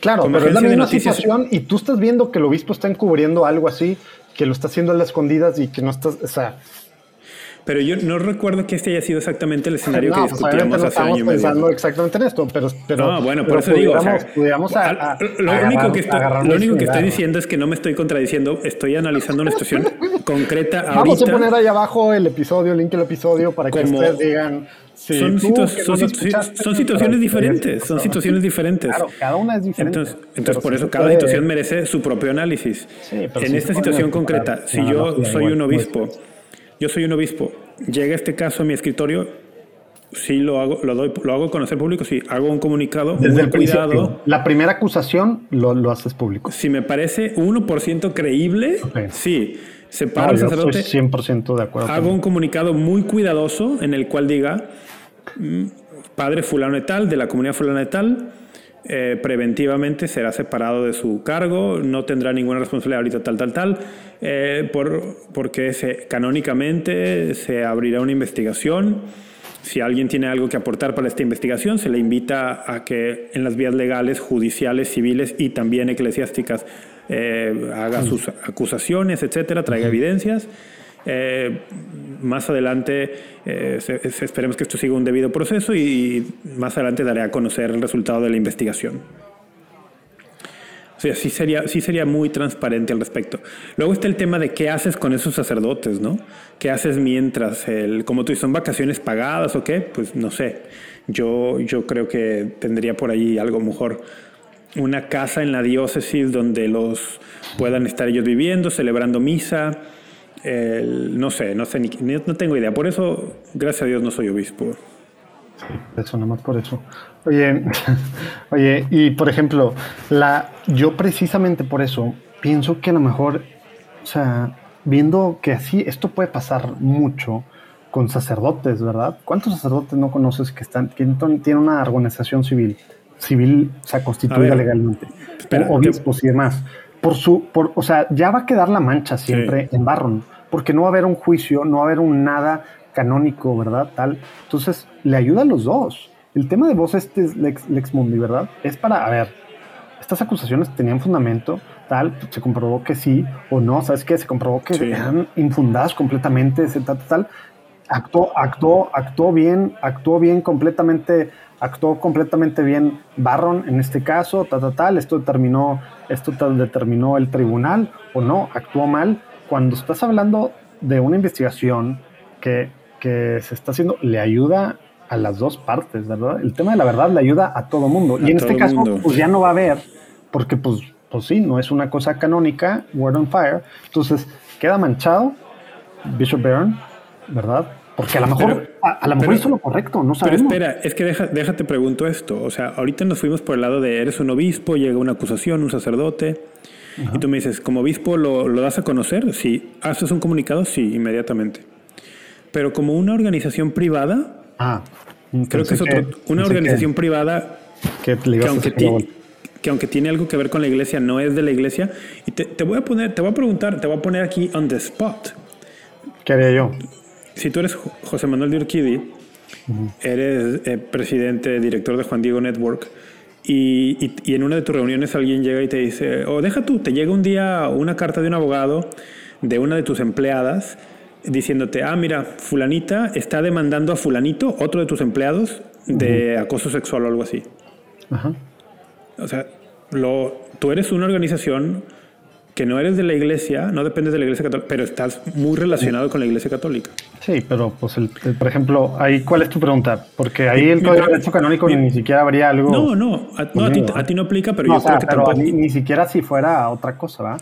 No, y creo que tampoco le aplica a World on Fire, el derecho canónico. Pero, al, obispo, al, obispo, sí, en una posición, o sea, la, la analogía que se quería decir, una organización que preside un obispo eclesiástica y acá pues sería otro papel completamente. O cómo cuál sería la pregunta no, para mi, cómo respondería yo. no mi pregunta para ti es eh, ¿tú, tú qué haces lo, lo, das a conocer públicamente porque porque sabes esto mañana se puede filtrar y en redes sociales la gente va a decir uh en Juan Diego Network hubo encubrimiento porque tal o sea tú lo, lo, das a conocer públicamente o sea cuando hay una investigación abierta cuando no sabes si, si la acusación es creíble, si, o sea, es un tema bien delicado. Le hablo a mi, a mi, a mi agente de relaciones públicas, número dos, a mis abogados, número como si tuviera las dos cosas, para empezar. No, obviamente yo no sé qué haría en ese momento. Te digo algo, te digo algo, José Manuel Urquidi. ¿Qué? Tendrías que hacer el escenario en tu cabeza para saber cómo reaccionarías cuando tienes la cabeza fría. O sea, ahorita que tienes la cabeza fría, a plantear un escenario. ¿Qué haría? ¿Qué haría en este caso? Porque cuando te llega una cosa así y nunca se te ha pasado por la cabeza es cuando uno reacciona con pánico y con no sabes qué hacer y, sí, no sé. Y, pides consejo y agarras cualquier consejo, ¿verdad? Sí. Eh, de acuerdo. Y, se me hace muy bien así. Digo, muy, muy, buena, muy buen consejo hacerlo. Y, y sí, habría que, habría que pensar y, me dejas buena tarea para pensar. Ahora, como, como, como iglesia, cuando se involucre a un pastor como es él, es algo que va a estar pasando más normalmente, ¿no? Por el mundo digital que vivimos y que no necesitan mil aprobaciones, las cosas, videitos, eh, etcétera. No, no, o sea, es otra cosa completamente lo que viene acá. O sea, viendo algo que sí sea eh, pues más, más apegado a este caso, ¿qué crees tú? ¿Cómo, cómo debería ser la, o sea, ¿cómo se debería, se debería ajustar, si no el código de derecho canónico, pero esta versión 2.0 más en forma de voz, este mundo, el, ¿cómo se llama la, el mutuo propio antes de como una madre? ¿Cómo era? Como algo así, ¿no? O sea, donde entra muchos de estos temas, como una, es que bueno, pues, no, no sé latín.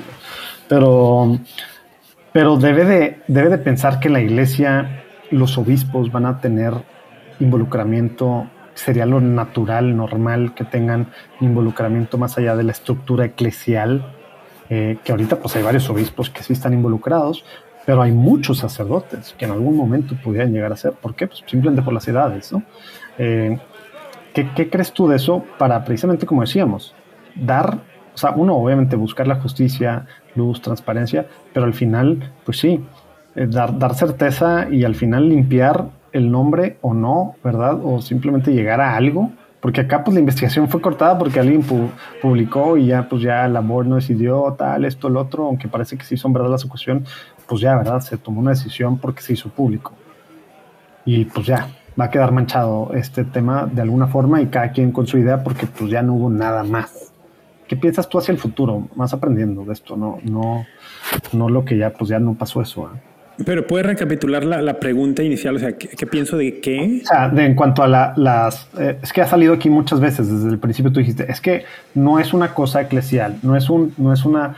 No es Word on Fire, es otra cosa. Yo dije lo también, el tema de, de, pues sí, es un tema civil y que si deberían estar en el 280 y tantos del Código de Derecho Canónico, sabiendo que no es una estructura que está regida por el derecho, Código de Derecho Canónico, aún así, al ser fundada y teniendo en su board a un obispo debería de, entrarle algún, o sea, de aplicar precisamente por quien tiene en su cabeza, ¿verdad? Y por quien, quien le empezó, deberían de aplicar algunas de estas disposiciones canónicas que se están reformulando y que se le están entrando para proteger al mismo obispo que pudiera ser y su reputación, ¿verdad? En caso de que no sea y que sí actuó bien, como puede ser el caso con Bishop Barron, pero pues nunca vamos a saber realmente. Eh, o, o, pues no, sabes que ni para qué. O, o, se debería de, pues sí, poner una. Yo creo que es demasiado extremo, pero hay gente que pues, pues dice, güey, pues, ¿por qué pueden hacer de esto de una empresa no? Pero de algo for profit no, y de algo non-profit sí. Si al final se manejan en las dos millones de dólares y hay millones de intereses y bla, bla, bla. O sea, yo, yo creo, yo creo que un obispo de la Iglesia Católica, en las circunstancias del mundo actual, bueno, incluso, bueno, un obispo no tendría que presidir ningún tipo de organización civil. Eh, no, tendría, no tendría que estar en el, en el board. Eh, eh, si él la fundó, él ya está en el board siendo padre, es obispo, que renuncia a todo. Tiene que, tiene que dejarlo en manos de alguien más, que puede seguir colaborando, creando contenido, claro, pues, está muy asociado a la imagen, pero creo que cualquier cuestión de que implique toma de decisiones que, afecten la vida, el, la vida cotidiana, el día a día de los empleados en cuanto a sueldo, en cuanto a puesto, en cuanto a esto, no tiene que estar en sus manos. No tiene que estar en sus manos. Pues así debería de haber algo. Y, y digamos, en caso de que no se modifique el código de derecho canónico, cualquier cosa la vida civil que toque a un obispo, ¿tú crees que debería de alguna forma, o sea, no con derecho canónico, pero algún moto propio de estos, eh, o instrucción, que es el caso de Vos Stilex Mundi, que para algunos no está claro qué instrucción, que si es el futuro, si el pasado, si qué, pero precisamente debería entrarle a todo lo que está involucrado él en el mundo o solo a su parte de sus responsabilidades eclesiásticas.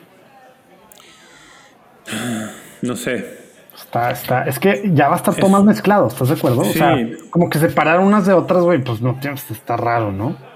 Sí, ese es el tema. Está, está muy, muy, muy, muy raro. Por un lado, queremos que los obispos huelan a oveja y los sacerdotes huelan a, oveja y que estén con el rebaño. Eh, no creo que eso necesariamente implique que, que, tengan que tener posiciones de liderazgo en organizaciones civiles yo creo que pueden oler a oveja y estar muy involucrados en la vida de sus, de sus diócesis y de sus feligreses sin ocupar ese tipo de cargos. Creo que dirigir organizaciones civiles tendría que caer en la vocación de los laicos. Mm. De santificar los espacios civiles y, y, guiar y liderar los espacios civiles. Oye, ¿y hasta tener el consejo un obispo? Tampoco. No, bueno, es que en el consejo sí, pero recuerda que el consejo, pues bueno, tiene, está en el consejo, o sea, él no dirige. que el consejo llegues, pues tienes un voto, ¿no? Tienes un voto en. Es que el tema es que Bishop Barron no participas en las reuniones, tal, pero tú no eres el que ejecuta, tú no eres el CEO, no eres el. Pues es que tampoco es acá el CEO Bishop Barron ni el que ejecuta ni tiene un sueldo de operación. Él, es el fundador y él está en el board, entonces no aplicaría para lo que dices, ¿o Sí, pero es que en la práctica entiendo a lo que leí de Word on Fire que puedo estarme equivocando terriblemente es que aunque él no sea el CEO, eh, las decisiones las toma él. Bueno, es que así pasa con los fundadores, normalmente. Pues es que a lo mejor eso es justo también algo que necesita ser reformado. No, pero es que es el que tema en la de práctica, que. en, el, ok, en el papelito, no son ellos los que toman las decisiones, pero que en el día a día sí las toman. Bueno, a lo mejor eso también tiene que cambiar. Oye, pues lo es que esa es la cosa. Eh, Pues entonces, pues eso puede pasar así como con un testaferro, lo que sea, en sea, extra legalmente. ¿verdad? O sea, yo ya no soy, pero pues yo sigo moviendo los, los de estos. Pero bueno, ya estamos entrando a otros temas. ¿Qué debemos de hacer en una situación así que es bien fácil agarrar? Un lado, defender todo a capa y escapada, y por otro lado, atacar todo a capa y espada y hacernos los justicieros defendiendo y, des- y sacando a la luz cosas en redes sociales, etcétera. etcétera. ¿Me estás escuchando o no? Sí, sí, te estoy escuchando. Ah, ya, ya eh, entendí por dónde vas. haciendo caras, ya no sabía si, qué otra vez no estás No, no, ya, ya entendí O sea, la pregunta. Es bien fácil y eso lo hacemos los católicos en mil temas cada No, no, no, no, no, no sé qué tenemos que hacer. No, te- no, no creo que existe una fórmula ¿Qué, para todos. qué debería, bueno, qué haría Rafa eh, en Ok, algo- va, con, una institución muy cercana, ya sea que seas parte o que no seas parte, pero algo así cercano para hacerlo más personal, porque normalmente esto es, ese es el problema con, con estos Sí, temas, porque mira. es algo bien personal y por eso todo se mueven cifras, fibras bien sensibles, ¿no? Lo que yo creo que todos los cristianos tenemos que hacer, independientemente si somos laicos o son sacerdotes o son obispos o son religiosas o lo que sea, la primera y gran responsabilidad, primera y mayor responsabilidad de todos es buscar la conversión personal, saber que soy un pecador, buscar la conversión, estar todo el tiempo mucho más preocupado por mi conversión y por mi santificación. Ahora, no estoy, no estoy lavándome las manos de la responsabilidad que debo asumir en el mundo, pero tengo que empezar por ahí. Si empiezo por ahí, le abro la puerta al Espíritu Santo para que actúe en mi vida de manera que yo pueda más dócilmente escuchar sus, sus mociones, las inspiraciones del Espíritu Santo. A ver, pero ponle, ha- hazlo más práctico esa parte. Ahí, ahí voy, ahí voy. Entonces, por- porque, porque es importante la, eh, la- la actitud de conversión permanente y de reconocer mis pecados permanentemente y de buscar gracia permanentemente, porque me hago más dócil a las mociones del Espíritu. Y el Espíritu puede perfectamente suscitar en mí una cosa y no en el otro. Por eso digo que no hay fórmulas para todo. O sea, ¿qué debemos hacer? Cada quien tiene que preocuparse por la conversión para tener los caminos abiertos a la gracia, para que el Espíritu Santo te pueda revelar qué quiere de ti. Y de ti concretamente puede pedir, por ejemplo, un rol profético que en ese momento signifique denuncia. Y que en ese momento signifique eso, acusación, denunciar. Pero de otra persona, en, la- en- en el mismo momento histórico, el mismo espíritu puede decir, de ti lo que quiero es oración. De otra persona, en el mismo momento histórico, de frente a la misma situación, le puede decir, de ti quiero que seas conciliador. Eh, de ti quiero que seas un consuelo, de ti quiero que seas, o sea, a cada persona en la misma situación histórica, el Espíritu Santo le puede pedir cosas distintas porque somos todos un cuerpo ¿Cómo? y el O sea, cuerpo, no deberíamos de todos los católicos tener solo una forma de hacer las cosas, de reaccionar, de votar, de, tomar una decisión. Los católicos somos un diciendo. cuerpo. ¿Qué Estoy diciendo que somos un cuerpo. Estoy diciendo que somos un cuerpo. Y en el cuerpo no todos juegan el mismo rol. Oye, pero, pero- ¿estás de acuerdo que pero- para, para muchos eso que dijiste Sí, suena pero, lo peor, lo más la idea. ¿Por qué es importante esto? Porque es importante que lo primero sea mi actitud de conversión, mi actitud de reconocerme pecador, mi actitud de reconocerme dócil al Espíritu Santo. ¿Por qué lo primero es eso? Porque si- no, es muy fácil que yo caiga en la postura de, no, yo no voy a hacer nada porque mi deber es orar. Oye, ¿esto es, ¿esto es una moción del Espíritu o es una cobardía de tu parte? O lo otro, lo opuesto. Ah, yo voy a denunciar porque tal. Oye, ¿esta es una moción del espíritu o es una moción de tu carne? El, entonces, hay que reconocer que cuando yo tengo el impulso de acusar, eh, esto puede venir del Espíritu Santo o puede venir del Satanás. Y, y que, y que a lo mejor no estoy necesariamente buscando sacar a la luz una injusticia, sino quiero ensalzarme a mí mismo como el, el gran promotor de la verdad. Puede ser que el Espíritu Santo efectivamente te esté moviendo para que seas un profeta que denuncia. Sí, sí puede ser, pero también puede ser que sea tu propia vanidad que quiere enaltecerse. ¿Cómo, ¿Cómo diferencias de lejos eso? ¿O, cómo, Bueno, o internamente o alguien? ¿Cómo puede no, es, eso lo puedes saber solamente tú. Desde Ah, fuera. no, es de- de que por la forma, por la falta de caridad o por el fondo o por tal, Bueno, no se la- puede saber eso.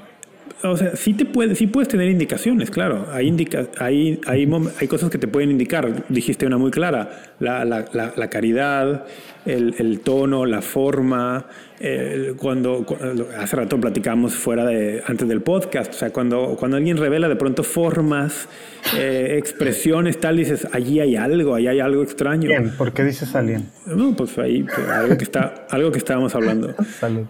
Yo tú, tú, sabes que no tengo ningún problema en decirlo, pero, pero por ti, por ti no lo hago.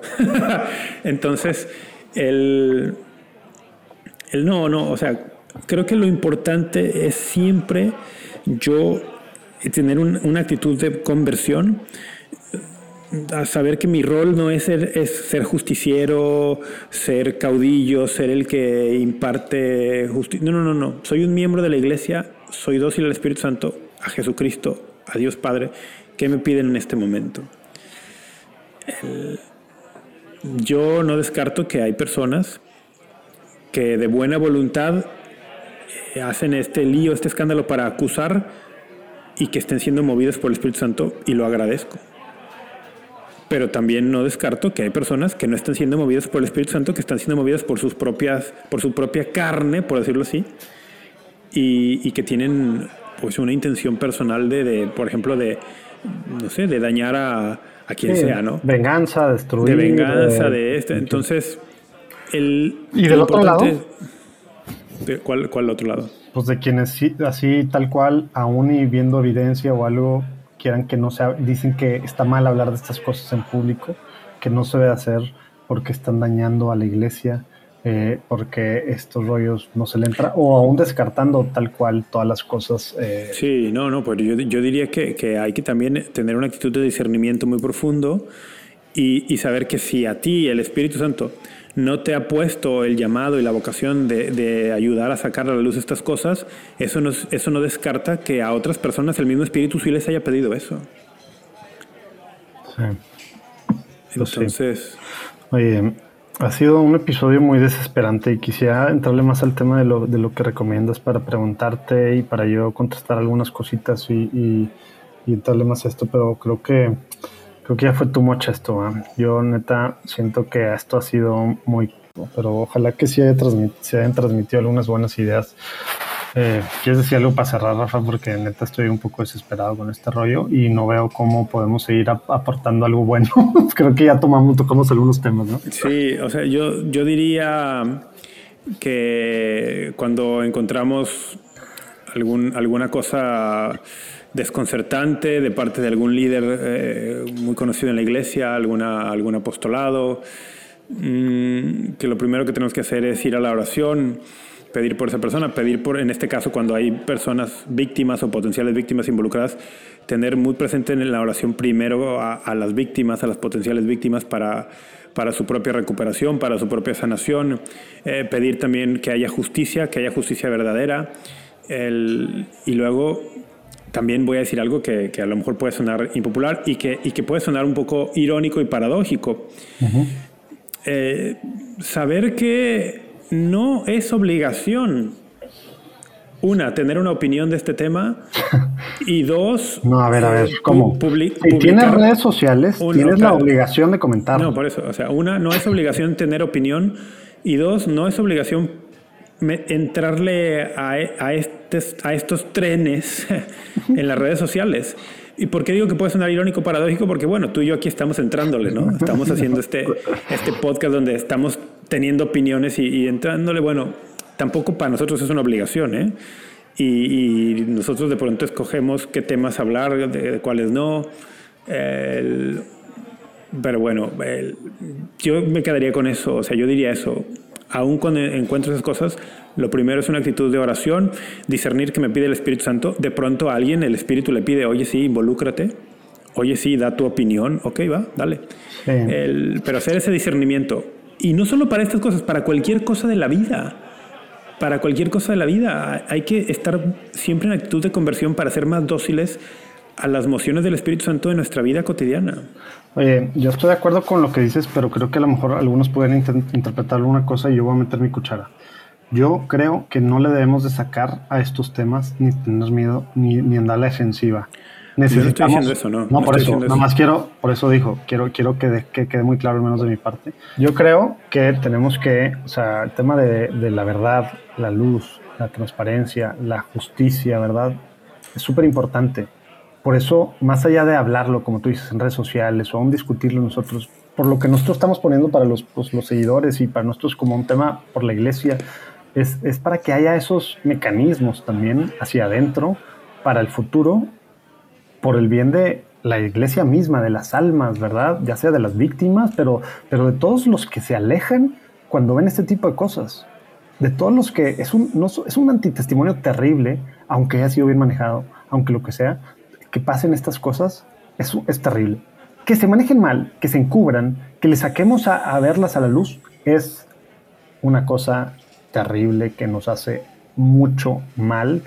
Y no estoy hablando de PR, ¿verdad? Sino que nos hace mucho mal porque lo que estamos predicando, no estamos siendo coherentes, ¿verdad? Con lo que estamos predicando, ¿verdad?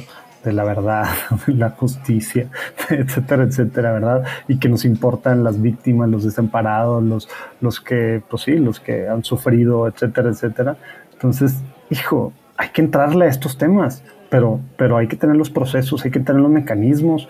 Y, y si hay gente que puede hablar y poner al centro estas discusiones para que a lo mejor tú que estás trabajando en una diócesis, en, en un algo, tú obispo que nos escuchas, este, o sea, si hay que pensar, como dices, cuando están las cabezas frías, pensar qué, qué podemos hacer para, para esta situación, porque esto con internet, con el mundo en el que estamos, no va a ser una cosa ahí aislada, ¿verdad? O sea, situaciones, ojalá que no muy seguido en temas sexuales, pero puede volver a pasar en otra cosa y en otros temas y demás. Tenemos que tener estos mecanismos de rendición de cuentas, de transparencia, de buscar la justicia, de protección a las víctimas, de atención a las víctimas, de etcétera, etcétera, que aparentemente, pues no, seguimos sin tener como iglesia. Ese a mí se me hace un tema súper importante y por eso quería, a lo mejor no, no salió tan bien precisamente por esto, quería poner esto sobre la mesa, no por, no por, por el tema de, de entrarle a todo y amarillismo y, y bla, bla, bla, no, no, no, porque es un tema que creo que tenemos que entrarle como la iglesia y pues de alguna forma ponemos nuestra partecita. Pero,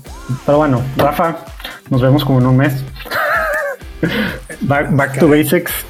Eh, no sabemos cuándo. Eh, Ni dónde. Happy Hour, tampoco sabemos cuándo, pero pónganse ahí abajo y ya saben, la, la, semana del evangelizador digital, la próxima semana Catholic Link, ahí abajo vienen los datos, o en las redes de Juan Diego Network pueden saber qué rollo, o en el mail de Connie, en un mail que yo voy a mandar estos días. Ahí los veo para, para ver cómo empezar de cero con Jesús Colina, Fonador de Letella y, Mauricio Artieda de Catholic Link, etc. Rafa, venga. Que estés bien. Sobres. Bye bye.